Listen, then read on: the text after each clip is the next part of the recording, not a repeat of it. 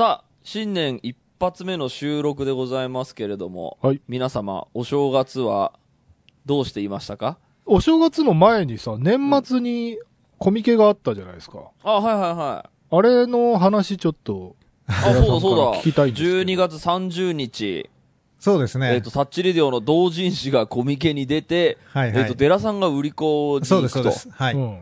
どうでしたか？ど、どうなの？人来たの？人、えーっとね、正確に数え、カウントししてないんですけど、多分10人ぐらいは、あの、リスナーですっていう人とか、あとは頼まれて買いに来ましたみたいな人がいましたあよ。らー、すごい、10人もいたんだ。結構じゃあなんか達達成感というか。いや、うんうん、あのーそんなにこう、だらだら待って、まあ、あのーやりながら梱包作業とかちょっといろいろ 仕事はあったんで。あ、そっかそっか。ええずっなんかツイとビリビリ音が聞こえてたよ。そうはしてたんで。そう、なんかツイッター見たらね、なんか、ええその、これから郵便局から送りますみたいに、たくたくさん注文が来てて、それを梱包してたんだ。あれは、その、通販で来た人に送るやつだ。そうです、そうです。だから、あのーう現場でか売れたのは10冊とかぐらいなんですけど、2、300冊その場で発送作業をしてたので、マジで ?2、300冊？すごいな。す、すごいです。よええあの、もうクリックポストってあの、郵便局のあの、えーっと、しなんだ、事前支払いみたいなサービスで全部送付したんですけど、あの、うん郵便局からなんか、これ何ですかみたいなやつで、一回お家に訪問が来まして、あそう、あ。なんか新手の詐欺かな。そうそうそうそうそう、そうそうそう。身元を確かめに来られましたけど、それぐらいこう、せ大盛況でした。あの、オンラインは大盛況で、オフラインのその現場でも、あの、本当にファンの方から差し入れなんかもいただいたり、なんか一瞬だけ僕と田代さんがあさ、そうそうそうなんかズームかなんかで入ったじゃない、ええええそう。で、なんかそのコミケやってる、デラさんがやってる現場をこう見ながら、見てたらさ、その時に買いに来た人が、あの、ミスター醤油工場の親友の武者さんっていう人だった。そうですね、すごいタイミングでしたね。はいはいはいびっくりした。あれ、すごいタイミングだったね。うんあの、グミ協会の武者さんとは違う方なんですけど、うん。あの、なんか、その、デラさんのカメラに映ってる人が、なんか、呼びかけてきたなと思って、あ、田淵くん。だ、誰かなと思って、ワーキャーだったら殺そうかなと思ったら、わーっつそれ僕もすごく仲良くさせてもらって、うんうん結構映像とかをやってる人だったんで、そうだったんですかなるほどはい。ちょっとすごい感動したなやっぱ来てくれるんですね。いや、やっぱ、なんかう。そういう意味じゃ本当久しぶりのリアルの、こう、イベントで、やっぱ楽しかったですね。ああ、そうだよね。そういう機会ないもんうね。ん。もうそれを経て、じゃあ年末は、えっ、と、大体終え、あそうですね。年、はい年が明けてみたいな感じね。そうです、そうです。はい。え、田代さん、田代田代さん年始は？いや、僕地味だよ。普通に年末、年越しそば食って、お正月は、まあちょっとなんか、親戚んとこ顔出したりとか、うんあ。の、もうほんと地味に。で、おせちの残りをもらって帰ってきたりして、トラディショナルなトラディショナルな感じ。でなるほ過ごしど。ましたけど。なんかもう、聞いて、そんなにあの、身のある話じゃないという。そうね。ラジオ向何もきではない。別に起きなかったっていう。田淵くんは。私はですね、私もまあ、あの、その僕、も、あの、そう、三が日は、あの、仕事しないことに決めていて、まあ、お袋には会いに行ったりしたんですけど、まあ、毎年あの、アニメを一気見するっていうのをね、流行ってるであろうアニメを一気見するってなって、今年は呪術廻戦見ました。へー。ん。はい。で、そのままもう、あの、流れに乗って映画も見てきた。映画か。うんああ、本当。面白かった。なんかね、でも、あの、見ていろいろ気づいたところがあったというか、うんあのーいあのーなんでしょうかね、僕の読解力が低いのはさることながら、まあ、あの、みんなやっぱ好きで見てる人は聡明なんだなって思うんですけど、僕あの、単語がやっぱり一切わかんないんですよ。専門的な用語。で、やっぱり領域展開って言葉があるんですけど、あれの、えっ、と、誰が使えて、誰が使えると意外で、どんな力なのかも僕、はいはいはいちょっとやっぱね、わからなくてですね、やっぱ単語がやっぱ僕理解できないんだなと思って。あれ、でも僕もアニメで見てた時意味わかんなくって、あの、単行本で読んでようやく、そうですよね。理解できました。そう、あれ見て思ったんですけど、うん。あの、僕がその流行り物を見てなんかわかんなかったなっていうのって、やっぱ言葉が理解できないことへのコンプレックスからなんか、えっ、と、ちょっと見たけどあんまりわかんなかったなみたいなので、えっ、と、終えていたところが多分、昔からあったと思うんですけど、えっ、と、そのコンプレックスを一回捨て、先入観を捨て、とにかくキャラかっこいい、セリフかっこいい、絵が超やばいっていう、そのポジティブポイントを見つけてぶち上がりながら見ていたら めちゃくちゃ面白かったですねああ、はいはい。もう100%分かんなくてもいいと。そうなんかあのー僕やっぱ言葉が分かんないしキャラいっぱい増えてくるとよく分かんないし何と戦ってどこに向かって進んでいるのかは やっぱり僕ハリー・ポッター見た時のコンプレックスと似たような感じだったんですけどあの単純にそのいやかかっこいいなセリフ超かっこいいぜキャラスーパー魅力あるぜ絵かっこいいぜで見てたら普通に超楽しくツークールあっという間に見れて、うん。でなんかやっぱり、この見方が正解な気がしたんですよ。うん。で、うんなんで俺がわかんないこの単語とかがいっぱいあるあのアニメをこの世の中のみんなが好きなんだろうっていうのってやっぱ自分の読解力がなくて自分の知識があの足りないコンプレックスで結構へこんでたって事実はあるんですよ、うん。やっぱり流行ってるものが俺には単語が理解できないのでわからないっていうそののがあったんですけど、はい。実は分かってない人いっぱいいるんじゃないかなと思ってはいはいはい。で、だから、そのめちゃハマった人は漫画読んで何回も読んで単語とかをいろいろ理解して、とか、あとその、ちょっと話変わりますけど、テネット見た時に思った、テネットを1回目見た後って、ずっと YouTube で考察の人たちが考察してる動画を一晩見続けたんですよ。うん。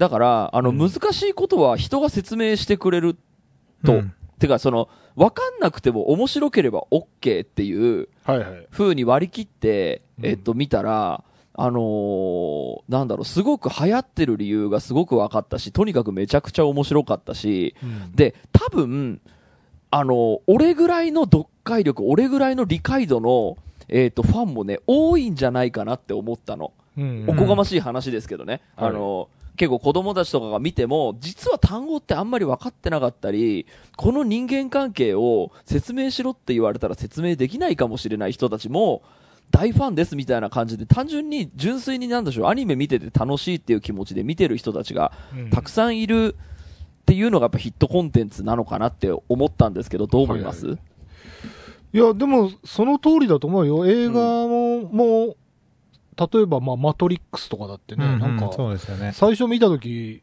ちょっと、あれ、あの時のあれって何だったんだっけ？みたいな、ちょっとわかうんうんうんんなかったりするけど、うんうんまあ、もう、そういうものを全く気にせず、めちゃくちゃ面白いっていう。そうですよね。いや、うん。うん、だから、なんでしょう、その自分がやっぱり、その話にちゃんとついていけてないことへのコンプレックスから見るのをやめるというよりかは、単純に面白ポイントを見つけて、最高って言っていくのが、えっ、と、で、それでなんでしょう、演出がつまんなかったり、セリフ回しがつまんなかったりしたら、やっぱりハマんないと思うんですけど、うんうんうん普通に面白かったんで、呪術廻戦。うん。キャラ超かっこいいし、その、なんでしょう、まあ、いろんななんかドラマもあるし、なんかね、そういう風に、えーっと、いろんなエンタメを見てみようかなって思う気気づきになった三が日でした。なるほどね。うん。なんか流行ってるものがわからない自分っていうのって僕ものすごいコンプレックスなんですよ。はあ。あの、へこむんですよ。めちゃくちゃ、はいはいはいあの、評価高いのに見たときに、え、どうしよう、俺分かんなかったっていう時の、その、で、その分かんなかったの正体が本当にその、単語が、えっ、と、聞き取れなかったとか、その専門用語が俺には分かんなかったっていうのが、まあ、例えば呪術廻戦とかだったりするし、えっ、と、まあ、他の要因だったりする作品もあると思うんですけど、まあ、それは置いといても楽しめるところがあったら面白かったでいいんじゃないっていう、うんその新しいものの楽しみ方をちょっと見つけたような気がします。なるほどね。うん。で、やっぱね、映画も見に行って、僕、IMAX1 列目で見ましたけど、超楽しかったですね。いや、だからやっぱそのテネット見てる時の感覚に近かったのかも。ああ、そうかもね。俺の中で、そう、呪術廻戦イコールテネット説をちょっと唱えて、誰か、あの、ど 共感してくれる人いないから。っていう感じの三が日でした。はいな。るほど。ということで、今週も始めましょうか。はい。田代智和と、田淵智也のタッチレディオ。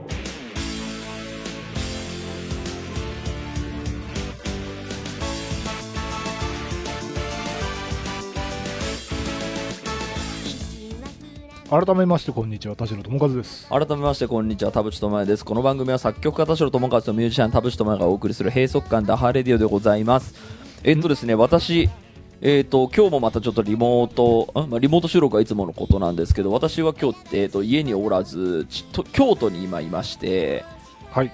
で、えっとリモートでつないでいるんですけどあの前回の収録の時にもそういえばもしそうだったらどうしようと思ってヒヤヒヤしていたホテルの w i f i が弱いっていう場合うん。あの通話ができなくなるなっていう。で僕はあの 自分でそのあのポケット w i f i もめちゃくちゃ貧弱なので、えー、と通話するのがちょっと難しいぞって思って、えーたんですけど今日のホテルはちょっと w i f i が弱いです。はい。どうしましょう？気づいてます。はい。大丈夫？会話できてる？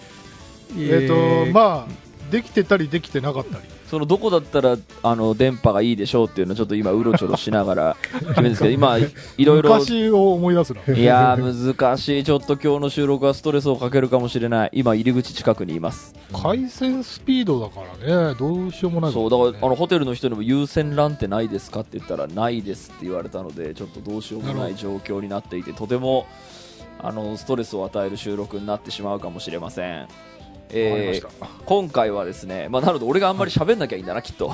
えっと、今回はですね、えっと、毎年恒例のこれ買った大賞ですね。うん、あの正月の、まあ、1月の、えー目玉企画としてですね、えーリスナーの人から集めたこれ買ってよかったよっていうのを紹介しながら、えー話していく回にしようと思います。今週も30分間、あなたの閉塞感をダハタッチ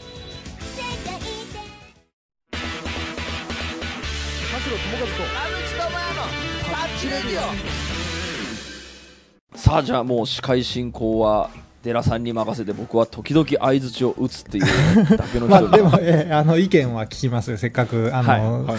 田淵くん好きそうなやつとか、田代さん好きそうなやつとかありますんで。はいはいぜひぜひ、はいはい。えー、じゃあ、えっ、と、今回も、あの、本当に、な、な、何十通と、あの、送っていただきまして、えっ、と、どれも面白かったんで、これ、せっかくなんで、また、あの、えー放送後にどっかで共有しますが、ひとまず今日は紹介できるところまで。はい。じゃあ、えっ、と、早速ですけど、まあ、まあ、コロナ関係ということで、一個、あの、来てたのが、夏あかねさんの、えー、くちばし型不織布マスク。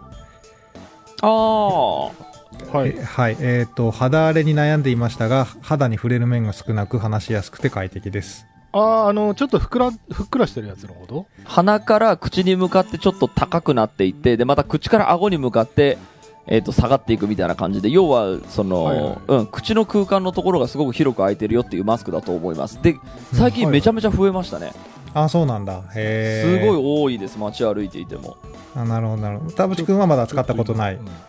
僕は、えっと、使ったことだけど、まあ、前も言ったけど僕不織布全般的にダメなので、あ、えっと、そうか、不織布自話を体がダメなのか。うん。で、まあ、でその話をタッチレディオでしたらなんか医療関係者の人から、えっとなんかあアドバイスメールがはいはい来ましたねその中にあった、えっとワセリンを塗るっていうのを実は,、はいはいはい。えっとやっていて、まあ、だから、うん。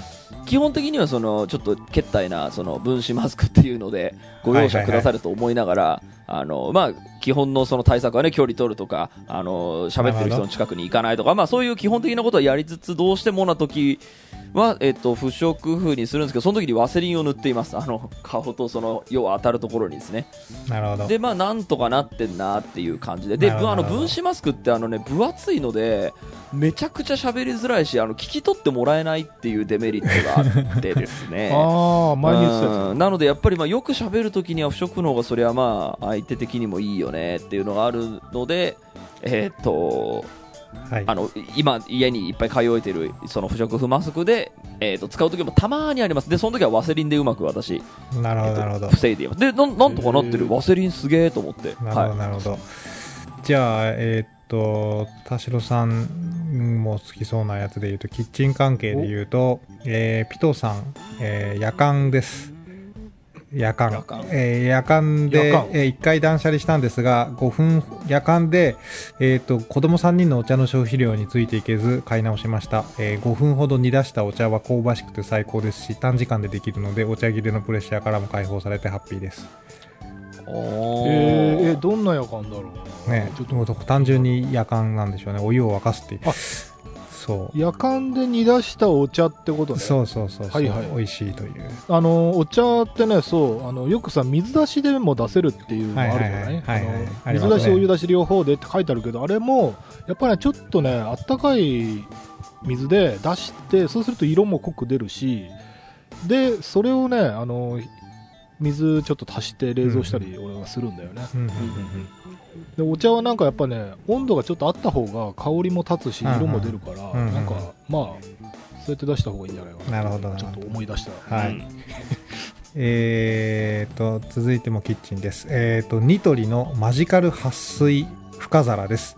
えーはい。樹脂食器ですが、えげつないほど撥水するので油汚れがつるっと落ちます。えー850円で、えー乾くのも早くて自炊する人には絶対おすすめしたいアイテムです。樹脂食器っていうのは、えっと、どういう食器なのかな？樹脂食器って何でしょうねただ撥水能力をもうここれほどかというふうにアピールしてるのへでへ。そそれに特化した商品ってあんまね聞いたことないんで面白いなと思ってそうね、確かに。すごいですね相変わらず IKEA とニトリのなんかそうそのそうそうそう。なんかね。悪なきその家具競争だったり新製品の新しいテクノロジーだったり。あでも見た目は普通に白いあれだ。あえっとね、素材が飽和ポリエステル ABS 樹脂って書いてあるから、うんうん。ABS はあれだよね、なんか強化プラスチックみたいな。そうそうそうやっそうプラスチックっぽいやつだ。うんうんうんうん。すごい、へー。うんいやだからか面白いなという。はい。うん。えー、とあとは、えーライフハック系で言うと、えー会社にあるような大きいホワイトボードを購入しました。あー。えー部屋にか部屋の壁に吊るしアイデア出しなどを書き出しています、えーそこから思考にも刺激があるので煮詰まった時に重宝しています。これはなんか意識高い。意識高い相当ななんかとなく確かにすぞこれ。あの、うん。職場には結構ホワイトボードデカめのやつあったりして何でもかんでもこうんううん。書いて共有とかね、あのブレストに使ってたんですけど、うんうん家にもあるといいよねっていう、えー確かにねホワイトボードってね、その会議とかで近くにあるとねすごいね私助かるんです。で、まあはただね。一緒に見てる人が、み見てる人にちゃんと伝えられてるかどうかわかんないですけどあの考えをなんかね、うんえー、とまとめるのになんか手を動かしてるのがなんかいいのか、はははそうそうそうそうそう、うん、すごいねさあの参考にあなんだろうそう有用だなって思ってなんか、ホワイトボードあれば割と僕その近くに立ってなんか思いついたこと書そうそうそうそうくよそうにしているかもしれない。うんうん。わかるわかる、うんはい。だからそれを家でもやるという。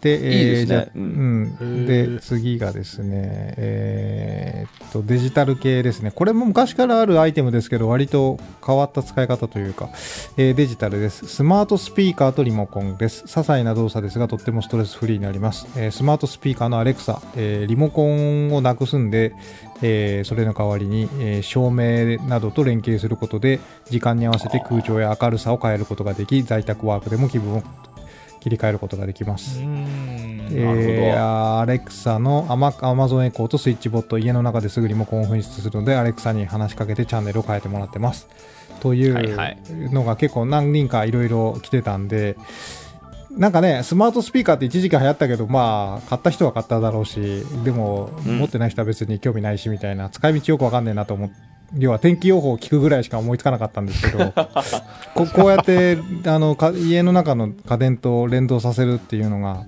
あのーそうですね。ううちの兄貴はそれめちゃくちゃやってますね、ああ、そうなんだ。へえ。はい、僕があの忘年会のビンゴで当たった Google ネストかなんかを、まあ、完全に使い余していたので、その話をしたら、まあ、あの兄貴そういうのに強いからくれっつって、で本当にもうエアコンからテレビからへえ、そうなんだ。何から何まで全部あの何？そのつないででもその喋りかけるだけでもうあのいろんな家具が動かせるみたいな。へだからあれはね使いこなせた方が絶対クオリティオブライフ上がるんですけどやっぱりちょっとハードル高いですよね。僕メカ音痴なので。ーまあ、ね。最初に、最初に設定しちゃえば、確かに、いやあーそうなんですよ。使うかどうかっていうところがそう設定で手こずるんですよの、あ、そう。う。ん。うんやってもらえばいいどこまうん。でその連動させるかみたいなとこだよね。そう。うん。でもなんかやったらすごいいいっていうのをなんか初めてちゃんと聞いたっていうか、あれはね多分便利だと思いますあれ使いこなせたら。か。うんめちゃくちゃ生活楽になると思うあれ。本当、なるほどそねの使いこなせたらっていうところだよね。なんかそうなんです、うん。スマートスピーカー出始めの頃っていうか、あの割とつい最近まで結構なんかあの会社とかに行ってさ打ち合わせとかしてる時にさそこの、そうそうそう。勝手に動くってやつね。なんか聞き取れませんでしたとか言い出したりとかして 怖いんだよね。そうなんかあるあるある。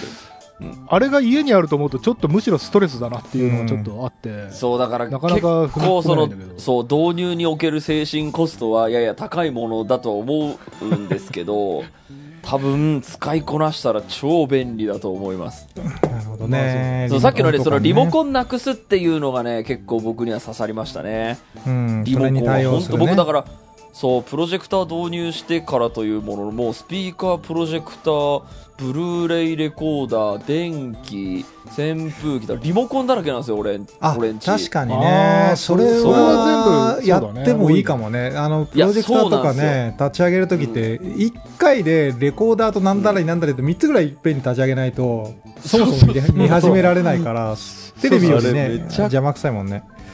そうそう、あれねめ、めちゃめちゃね、毎回、あの、全部のリモコンが揃ってなければ、俺はその映像が見れないっていうそう緊張感のもと、あったっけみたいな 感じで始めるのすごい多いね。あ、はいでも確かにだどうじゃあ、えっ、と、次、えっ、と、本当に、いわゆる趣味のやつですね。えっ、と、趣味です。ロッキーさん、えー、抹茶セットを購入し、家でお茶を立てています。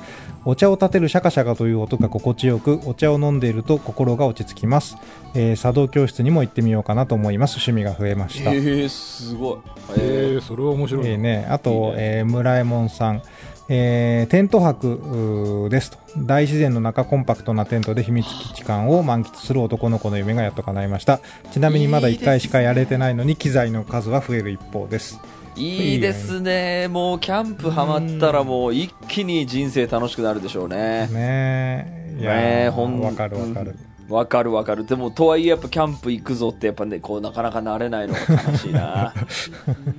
ほまあ、んとちょっとね、よいしょっていうのなるそうなんですよ。やっぱ導入に。における精神的コスト、やっぱりね、絶対行けばね、ハマると思うし、楽しいんだけどね。で、そこそテント買ったりなんかいろいろ買ったりしなきゃいけないでしょ？そうそうそうなんですよいや、あとさ、最近さ、ダイソーとか行っても、このアウトドアコーナーがしっかりあるんだよあるある。めめちゃくちゃ今充実してるよ。うん需要があるってことなんだ。いや、めちゃめちゃ今増えてますよ。あの、コロナのあれもあって。うんやっぱりキャンプっていいよねみたいな流れがもう全体的にもう女子にもあと家族にも、えー、と独身男性にもなんかどんどん広がってるみたいですよ。そうそう。要はソ ソロっていうねあの新しい趣味領域がソロキャンプとかね。ね。はい、えー、次、えーじ、自分磨き系というか、女子系のやつも面白そうなんで、うん。えっ、と、えー、かなやんさん、ヘッドマッサージャー。フェイスローラーも使っていましたが、これを使うと頭皮がスッキリする、かつ髪もサラサラになり、フェイスラインも上がり、美容院でやってもらうより安く、かつこまめにケアできるので、日々のリラックスグッズとしても良かったです。えヘこう知らなかったマッサージャーってなんだろう？電動？それさ手。を使うか使わないかで僕結構ね、うん、あの分かれるのよ。ほしそれを欲しい度が。あー、どういうこと？手使うんじゃない？ヘッドスパ？ヘッドマッサージャー？あ頭にかぶる的なああのね押し付ける感じのやつですね、そうなんですよね。押し付けるだとね。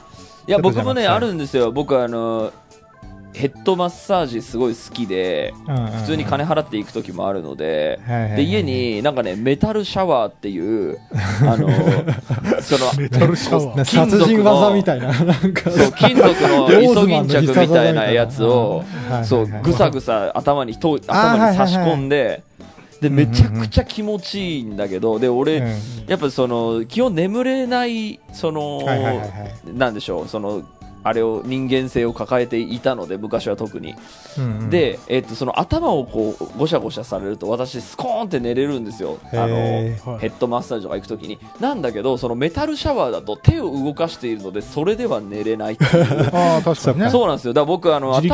そうなんですよ。ヘッドマッサージをしながら寝てくれるあとなんでしょう、えっと睡眠にみ導いてくれるサービスがあったら俺お金払うと思うんですよね。あじゃあいこれどうですかね。うんだからそれのからこれをさ、その、あの、なんていうの、寝転んでスマホ見れるスタンドみたいな感じでさ、そうだよね。なんか枕元の頭の上から、吊るせる感じの。自動で自分の、そう、頭のところにうんフィットするようなセッティングをいやーで DIY したらいいんじゃない？そうそう。いやでもそうね,、えっとね手使わないで そうできるやつあるんだ。あでもあるね。これこれ今調べたらあるね。あ、うん本当。えっ、とね、それに近いのか、えっ、と、似たような発想の、えっ、と、ニプレックス、ニプラックスかな、えーの電気マッサージ機。コードレスでどんな時でも装着そ装着できる職業の病の慢性的肩こりも軽くなりましたっていう、ほほえー、一個ありますよ。ニプラ。そうだからね手を使わないやつがだったら僕はすごくいいよニップラックスは首に巻くなんかマッサージ機みたいなやつです、ね。あーまあでもそれも頭皮ヘッドケアもある。あ、で、これも頭に手で持つやつだな。まあまあいいや。そうだそうなんですよ。ねなんかそのマッサージ機お家でマッサージ機系で僕あの結局長続きしたものないんだよなつ結構買ったんだけど、ねいろいろ結構買うけどうんね。はい。そうなんですよ、うん、えーと、どんどんいっちゃっていいですか？えーと、ポカシノさんの、これ僕らにはわからないんですが、マイリトルボックスという化粧品のサブスクを購買し、えーましたと。毎月プレゼントをもらうような感覚が嬉しくワクワクして自己肯定感も気分も上がるという。すごい化粧品の化サブスク。粧品のサブスク。いいっすね良さそうじゃないですか。まあ化粧僕らはしな,、しないけど、で今ももなんかわかるなっていう。そんなサービスあるんですねだから要はえっ、とちょっと使ってみてえっ、とダメだったら次のに変えてみたいなのもできるってことだもんねうん。あとやっぱなんかちょ、っとわかんない新商。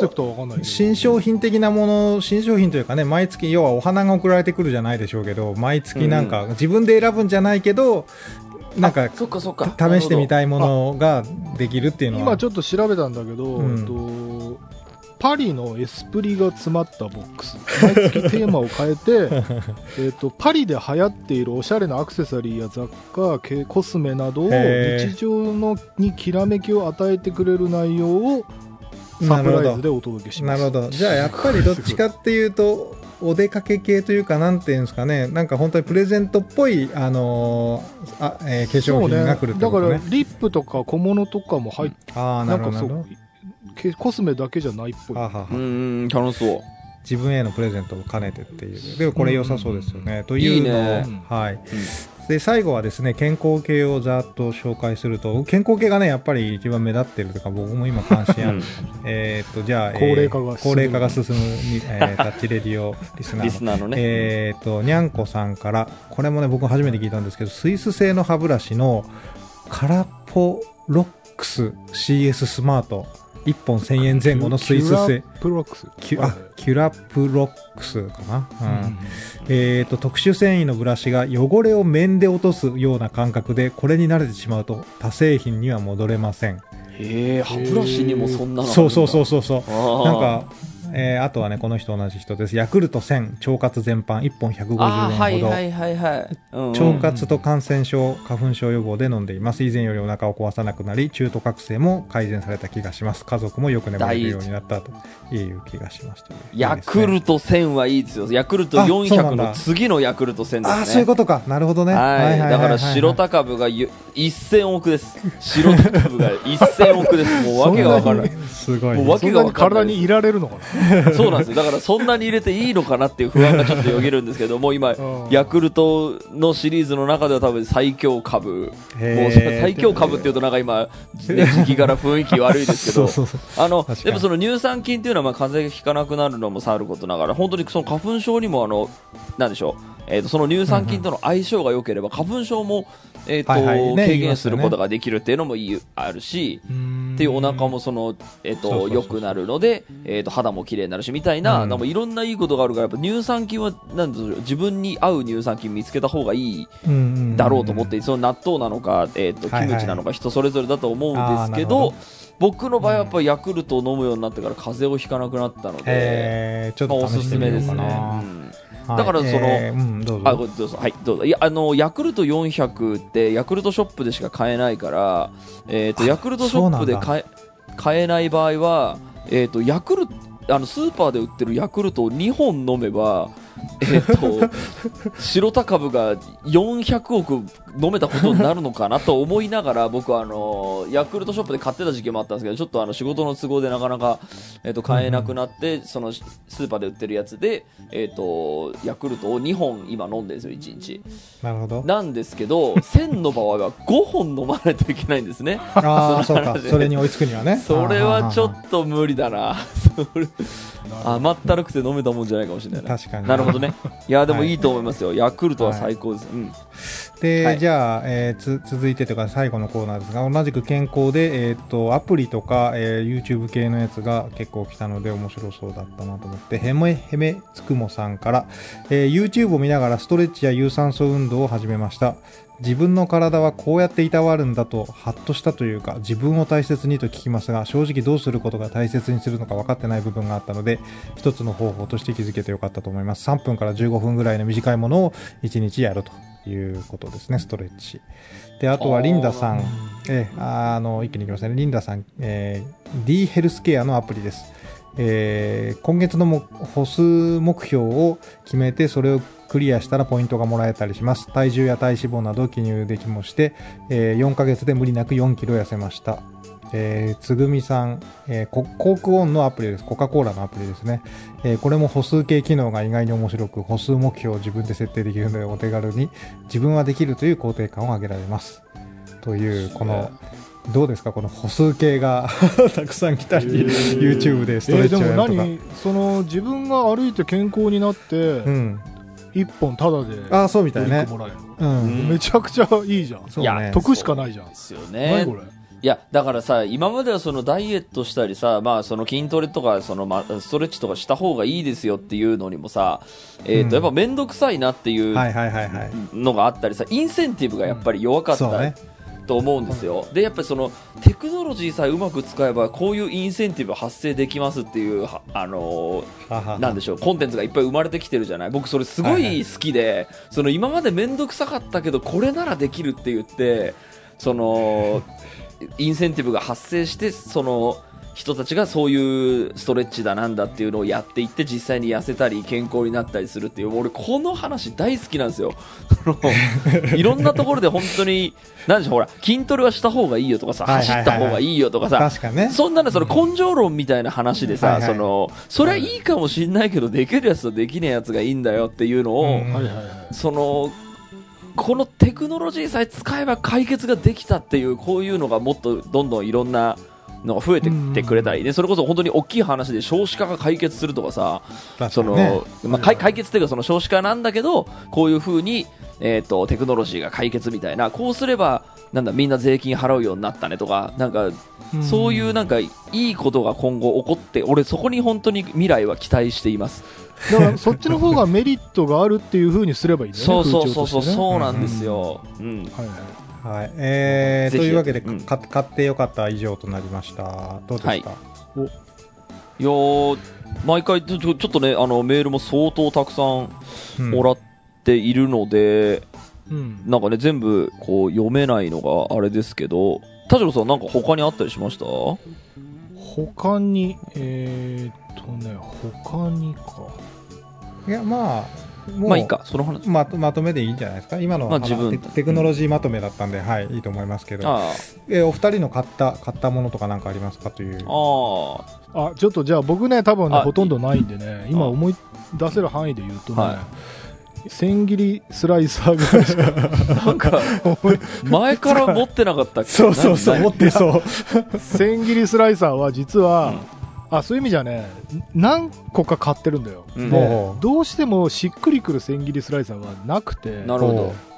なんかこう切りやすさだったりその仕上がりの太さ細さだったり、はいはいはい。まあいろんなところでねまだ研究中なんだけど、うんあの1個ねちょっと性能に問題はないんだけどちょっと俺の目的と違って失敗したなっていうのが、うんうん。あのお店で出てくるような細切りの千切りができるっていうはいはい。あの千切りスライサーって普通は縦にいっぱいこうなんつったらいいの？あのサメの歯みたいになってるのと、で奥にあの平らな刃があってその二段構えで千切りになるっていうのが、まうんうんうん。あ、基本の構造なんだけど、その細切りのやつはなんかねパイプみたいなのがいっぱいこう並んでてそのパイプの中を野菜を通すみたいなへ感じなのね、はいはいはい。であの確かにすっごい細切りみたいにあ、まあ、要は何歳のかなあの絞り出す感じ？あの麺とかをさこうはいはいはい。穴から絞り出すやつあるじゃん、はいはいはい。ああいう感じなんだよ構造としては、うんうんうんうん。なんだけどそれがゆえにめちゃくちゃ力がいるのね。はいはいはあの、キュウリとかなら大丈夫なんだけど、うん。例えば人参とかはもう、そのパイプの中に人参を押し込むのにすごい力が 必要で、あ、これはダメだわと思って、もうめちゃくちゃ疲れるわと思って、うん。ちょっとそれは処分に行きそうああそうね。やっぱ買ってみてダメだったら処分しなきゃいけないっていうのは辛いね。千切りってでかいもん千切りねスライサーなんてさ、ん。その千切り比べられる店とかないじゃん。うん。さあね、使ってみだからもうかそう買って試していくしかないなっていうのでだから千切りスライスは多分ね人生で56個は買ってるんだけどいまだにまだねベストなものにたどり着けてなくて結局今あのー100均で買ったやつがね一番使ってる、ええなんかもう壊れても壊れたら捨てりゃいいやぐらいの気持ちで使う。まあ結局そうなっちゃったっていうのが。ああ確かにな。その性能が多岐にわたるというか個体差がありすぎるやつってもう100均でやって壊れたら買い替えてみたいな方がいいのかもしれないですねそう。でねあの俺今ちょっとそれの続きであの俺が買ったものじゃないんだけど、うん。こういうサービスあったらいいのになっていうのでさあの、うん。えっ、と椅子の座り比べができるさ予約制のあのワーカホリックっていう店があるじゃない？あでーありますね。俺まで行ったことないんだけど確かねお金取るんだよね。なんか3000円かなんか払って、でドリンクがついてきてでそこにある高級な椅子座り放題みたいな。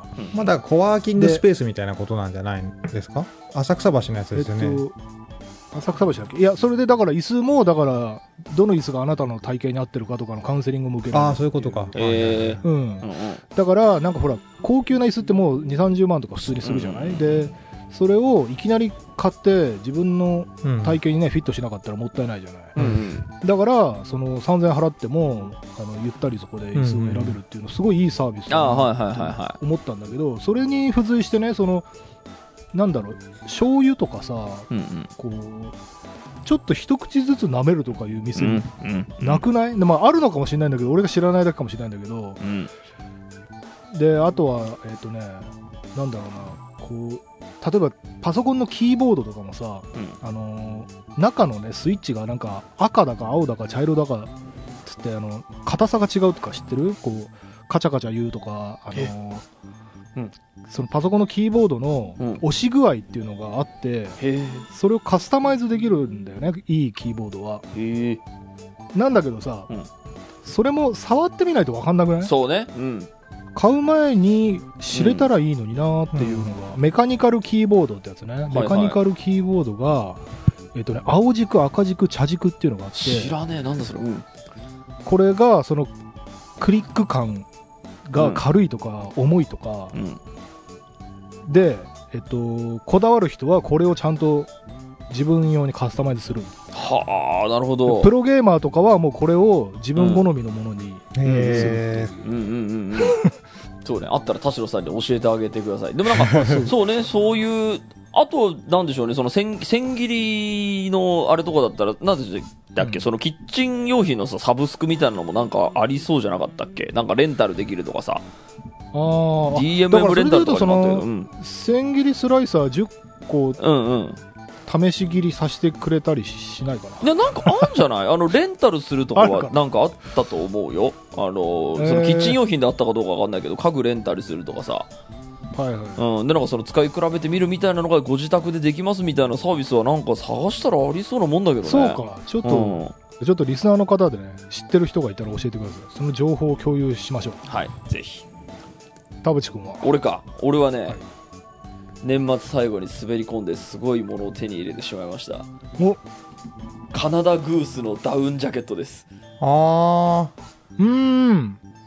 あのー去年の年末に伊藤翼くんと高尾山行って、あなんか見た。ツイッターかなんかで見た、高尾山は良くてですね朝9時に行っても昼1時に帰ってこれるんですよ。はあはあでもともと翼くんがその散歩がてらとかジョギングがてら家をこううろちょろしてたのを高尾山でどうだっていうことで僕は車出して高尾山行ってきたんですけど これ運動的にもなんでしょうあの脳の活性化にもめちゃいいなと思ってはい。でこれはあの僕そういえば冬の山って登ったことなかったけどなんかこれだったらなんかぴょっと行って行けるからいいなと思った時に僕あのダウンジャケット系をえーっと多分ほぼ処分していてあんまりきもう着ないと思ったんでその自分のそのファッションの好み的に。で多分処分していて、でかつ僕そのあのさっきも言ったけどその冬の山登ったことないっていうかその山を登るのって夏が普通だと思ってたんであの山用の服っていうのがないんですよ。ああ全く冬の。普通の人は持ってないと思う。そうでもえっとまあ昔富士山登った時にスノボの服着て登ったのは確かに記憶にあるからまあそれで登ってもいいんだけど、高尾山だからさ、ぴょって行って登るだけだからさ、そのいちいちスノボの服着てっていうのもなんかおかしいなと思って。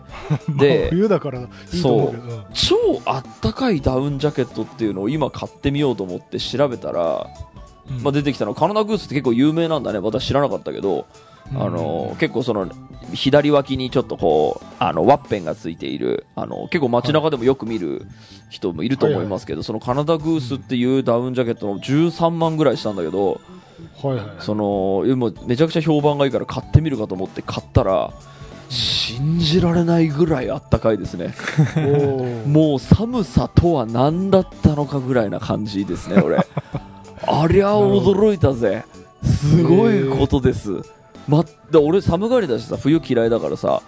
でまあ、未だにその高尾山はまだその今年入ってからあのジャケット買ってからまだ行ってないけどあの 新年ちょっと散歩がてら初詣がてら行くかとか思って外出たんだけど、はい。もうびっくりの暖かさですよ。ヒートテック1枚着てその上にカナダグースでフィンですからね。え、それ、その、ちなみにさ、保温性の良すぎで、うんすぐ汗かいちゃうみたいなのはうない？どうなんでしょう、まだ確かに家の周りを歩いただけなんで、これ、高尾山歩くとどうなんでしょうっていうのは僕もまだ検証してないんですけど、ちょっとやっぱり、あのまあ、昔なんかあのガイアの夜明けかなんかにデサントが出た時にそのデサントのその10万ぐらいのダウンジャケットが凄まじくあったかいっていうのは知ってたんで多分金を出せば、あったかいダウンジャケットを買えるっていうのはあの頭の中にあったので、うんえーとまあ、そういうイメージはあったんだけどなんかあんま使うことないかと思って買ってなかったんですけど、今回ちょっとね買ってみたらで結構カナダグースって見た目もすごいしっかりしてるから、うん。結構あのー仕事んあその普段のプライベートの時とかにも全然着るのがねあのやぶさかでないぐらい結構なんか可愛くていいなと思ってへ暖かすぎて他のを着た時その普通のロングコートとかさ、ーあのなんとかジャケットみたいなの着てあのー外に行く時もああったりするんで今でも全然あるんだけどうん。あのーこれカナダグース1枚でよくねっていうぐらいにはえでも逆にさそれカナダグース買う前にダウンジャケット処分してた間の冬場のチャリは何着てチャリ乗あでもね、チャリはだから僕はあのヒートテック腹巻き、えーっと 首巻き、えーっとで耳当てをすれば大体もう大丈夫なんで。え上着は？上着は？上着はまあコートですね、コーコートかジャケット。か、あそうなんうん、それで全然、あのなんでしょう、えーっと寒いは寒いですけど、そんなに別に 自転車こいでりゃあの暖かくなるんで、そうなんだ。やっぱ一番大きな耳当てでしたね、耳当てあればね、相当十分ですよ、うんあの冬のチャリは。まあ顔その面積減らせばね。そうですそうです。でだから今までね困ったことなかったんですよ、まあ、寒いけど俺には腹巻きがあるから、まあ、腹巻きもでかいですね。腹巻きがあるから別にいいだろうと思ってたけど なちょっとカナダグースのダウンジャケットのね凄まじいまでの暖かさこれはみんなね買った方がいいなって思思いました俺。なんかそのふ普通になんか他の他のってまあ他のあの製品にも多分あったかいジャケットいっぱいあると思いますけどなんかその安いの買うのがアホらしくなってくる感じそのさっき言ったそのこれだったら100円ショップでいいやみたいな感じがない、もうこれ1個あればもう多分寒がりの人はもうな何もいらないでしょう。少しも寒くないわですわっていうのは 思いましたよ。はい。なるほどね。という結構ね、はいはい。僕年末あんまり今年そんなになんだ取り寄せ系以外は全然買わなかったですけど、はい。カナダグースは一番感動しましたねあとようやくあのふるさと納税の仕組みが分かってふるさと納税をちょっと楽しみました。ようやく仕組みが分かったあの今まで、ね、知らなかった。仕組みが、うん、よく分かってなかったんですよなんかいやなんかその使ったお金がそのなんかそのまあ経費になるって言ったらあれだけどちょちょっとその控除になるね。控除になるよっていうのは寄寄付になって控除になる。うん。でその、えー、とき控除になるっていうのがいやいやだって俺普通に楽器買う時も経費みたいになってるから一緒じゃんって思ってたんだけど全然違うんだね、これはもう勉強が足りなすぎてですね。まあこれは別にこれ以上話してもあれなんですけどふるさと納税っていいなって思いながら。そうね、はい、あとね、ふるさと納税のすごいのを気づいちゃったんですけど、まあ、あれって返礼品って、えーっと3割ぐらいにとどめてくれと、えーとはい。1万円の寄付をしたのであれば3000円ぐらいの品に品晴れみたいなのがあるよね、確かルールが。うんうん。途中からなんかなったよね、あんまりなんか豪華なそうなった。うん。豪華なものつけすぎたなんだけどそうそうそう。多分田舎の俺すごい感動したのが高知のカツオなんですけど、はい。例えば1万円、えー、と高知に寄付をしたとして3000円分のカツオが来るとするじゃん。それってうん。市場価格3000円じゃなくて、あのそのその土地のお値段で3000円分みたいな感じなのではって思うぐらいとてつもない量が来てまだ僕冷凍庫に眠ってるんですけどはい。あのーだからなんでしょうその3割ではあるんだけどただこれ普通にみ、店で食ったら1万普通に超えるぞぐらいの量あ、まあがもちろん店で食ったらそうだよね。そう人件費とかも別途かかるから。あうん、だしそのだなんでしょう？そんなになんでしょう？そ損はしない感じがすごくああ、ってそうだよ。そうそうそう。ふるさと納税だからすごい、あの、やっぱ周りでもみんなやってるもんね。ねこれはよく考えましたねこれ一応ちゃんと国が主導で考え出したいや、だからこれさ、ね問題になってるじゃん。あの、東京23区とかでさ、返礼品のないところの税金がどんどん地方に奪われてるあそうそうそう今川崎がワースト1位らしいですね。あ、そうなんだ。川崎市が確か流出。そうそうそう。都会の自分の、その、なんだろう、都会の道路とかがボロくなってくんじゃないかっていう危惧ありえますね。そうだから。ちょっとねどっかでまたなんでしょう寄り戻しは来るかもしれないぐらいちょっと不思議な制度だなと思う。これよく国が認めたなっていうぐらい結構なんかマジカルなシステムだなと思っているので、まあ、今のところ今のところちょっと楽しみながら、まあ、もちろんね、その都市は人が多いから、ね、そんなに、なんでしょう、あのー税金いらなくないみたいな、あの会社員がね多ければね、会社員の人たちはあの、うん。基本的にそんなにふるさと納税になんかやってない人がうん。結構多いかもしれない、なんか我々フリーランスとかには結構、やっぱなんて節税みたいな形でそうやってる人が多いけど、うん。まあ、それでなんでしょうね、まあ、その使い方としては何、うまいものを食うために払ってるだとちょっとあの良くないのかもしれないですけど、なんかね、どっかその応援してるする街ができたんだったら、その街を応援するために払うみたいなのも全然いいなと思ったりするんで。あそうそう。でしかもあれさ用途選べるじゃん。なんか子育て支援とか、選べるあのね、高齢者なんとかとか。はい、ある。あれも結構こう人によって興味の対象が分かれて面白いんじゃないかなそうそう。いやなんかあの制度で本当にこう助かってる街ってきっとあるだろうなって思うとうん。なんかちょっと遅ればせながらちょっとそれ知ってたあの 今今なんかほかほかの知識で今 話してますけど。いやでもそれでなんかさらにあのねもうちょっとした後に、うん。あのそこの自治体のねなんか報告みたいなの見に行くとね面白いんだよ。そそのふるさと納税でこういうのがあってでこれでなんかこうこういう施設のうんに一部費用を当てましたみたいな、うんうん。見るともう最高にほっこりする。あいいですね。ほっこりしたいですね。誰も損しない。誰も損しないですね。という感じでですね。まあ僕は、えー、とダウンジャケットはちょっといいとても感動してます。今タイムリーでもめちゃくちゃなあのー千切りスライサーと随分ギャップがある。そうですね、ちょっと僕の感動度合いはちょっと、さっきのあの年始の過ごし方も僕は呪術廻戦で超、あの、ハッピーだったのに、田代さんはすごいトラディショナルな年越しそば食って親戚の家行ったの。明暗を分けているかもしれない。明暗でめ失礼な。そんなこと嘘嘘。どうでしょう、デラさんは何か？そう、寺さんは？あ僕もですね、あの年末に駆け込みで大きな買い物をして買ってよかったなっていうのが、えっ、と、MacBook Pro、M1Max、はい。えーてんこ盛りってやつで、えっ、と、50万ぐらいしました。なんかすごい高いらしいですねうんうん。うんはい、あれこれつけるとね。うんそうそうそう。あれが、まあ、あの我が社のエースとしてこれから活躍してくれると思って先行投資をした次第です。そう音楽家とかでもねあのいろいろつけるともうなんか100万だみたいなその近くまで払ったみたいな人もいたような記憶があるよ、うん。そう、なんか大体みんな見積もりだけで70万だ。そうそうですよね。うん。ツイッターとかで見るね。うん。はい。そうですね。そう起業しての1年目ですからねぜひ。す。はい。という感じでした。はい。じゃあ、そんな感じですかね。えーとうん。買ってよかったは以上ぐらいですかね。はい。ということで、えー、と今年もたくさんの、えーメールありがとうございました。ありがとうございました。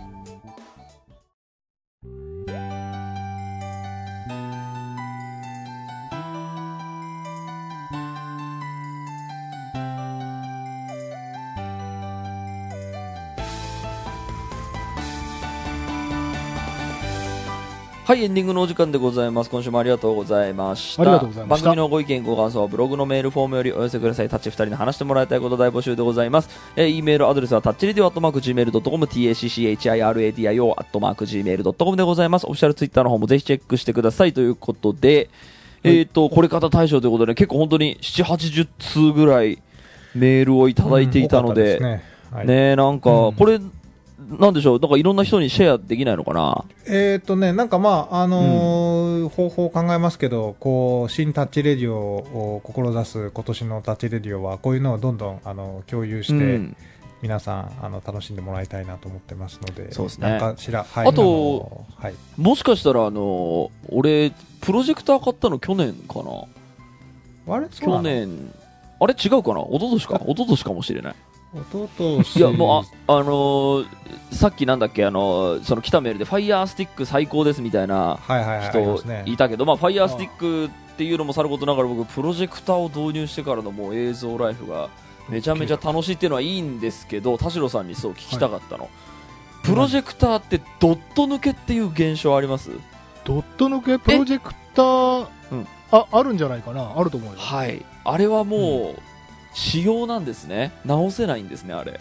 で、ドット抜けってことは、だから、ああれなんかね、方式によるのかもしれないな。もしかしたら。ちょっと俺、そう、さっきね、そう、あのーこんなに映像の、あの、う映像クオリティオブライフが上がって、つってウキウキしてるんですけど、うんあのー映像の中で、とあるところに白い点が出現するっていうドット抜けという現象があーはいはいって、これはあのーなんでしょう？映像詳しい人に聞いてもなんかもうそういうもんですからねみたいな感じで修理とかもなんクソもないのかな？修理そうね、私はもう、運が悪かったみたいな話だよ、あ。そうなんだ。へー。そうであのー俺わざわざさ天井にさ開けていいとこに穴まで開けてさ、めちゃくちゃ配線頑張ってさ吊り下げてるのにさ、うん。このドット抜けしたプロジェクターどうすればいい？これえ、でもスタンドはそれで使えるでしょ？別のプロジェクターを付け替えても。付け替えても。のスタンド？うん。えっと繊維えっと天井からぶら下げるための、えっと、やつは取り外しできます。だからプロジェクターだけは取り外しできます。ただ、うん落下防止のなんか、えっと、リードみたいなやつは、えっと、それもはい。天井に刺せって書いてあったんで、天井に刺してるので、あはいはいはいそれは抜かなきゃいけないです、あ、そうかそうか。悲しい 今そのドット抜けが2個できてるんですよ。白い点が2つあるの。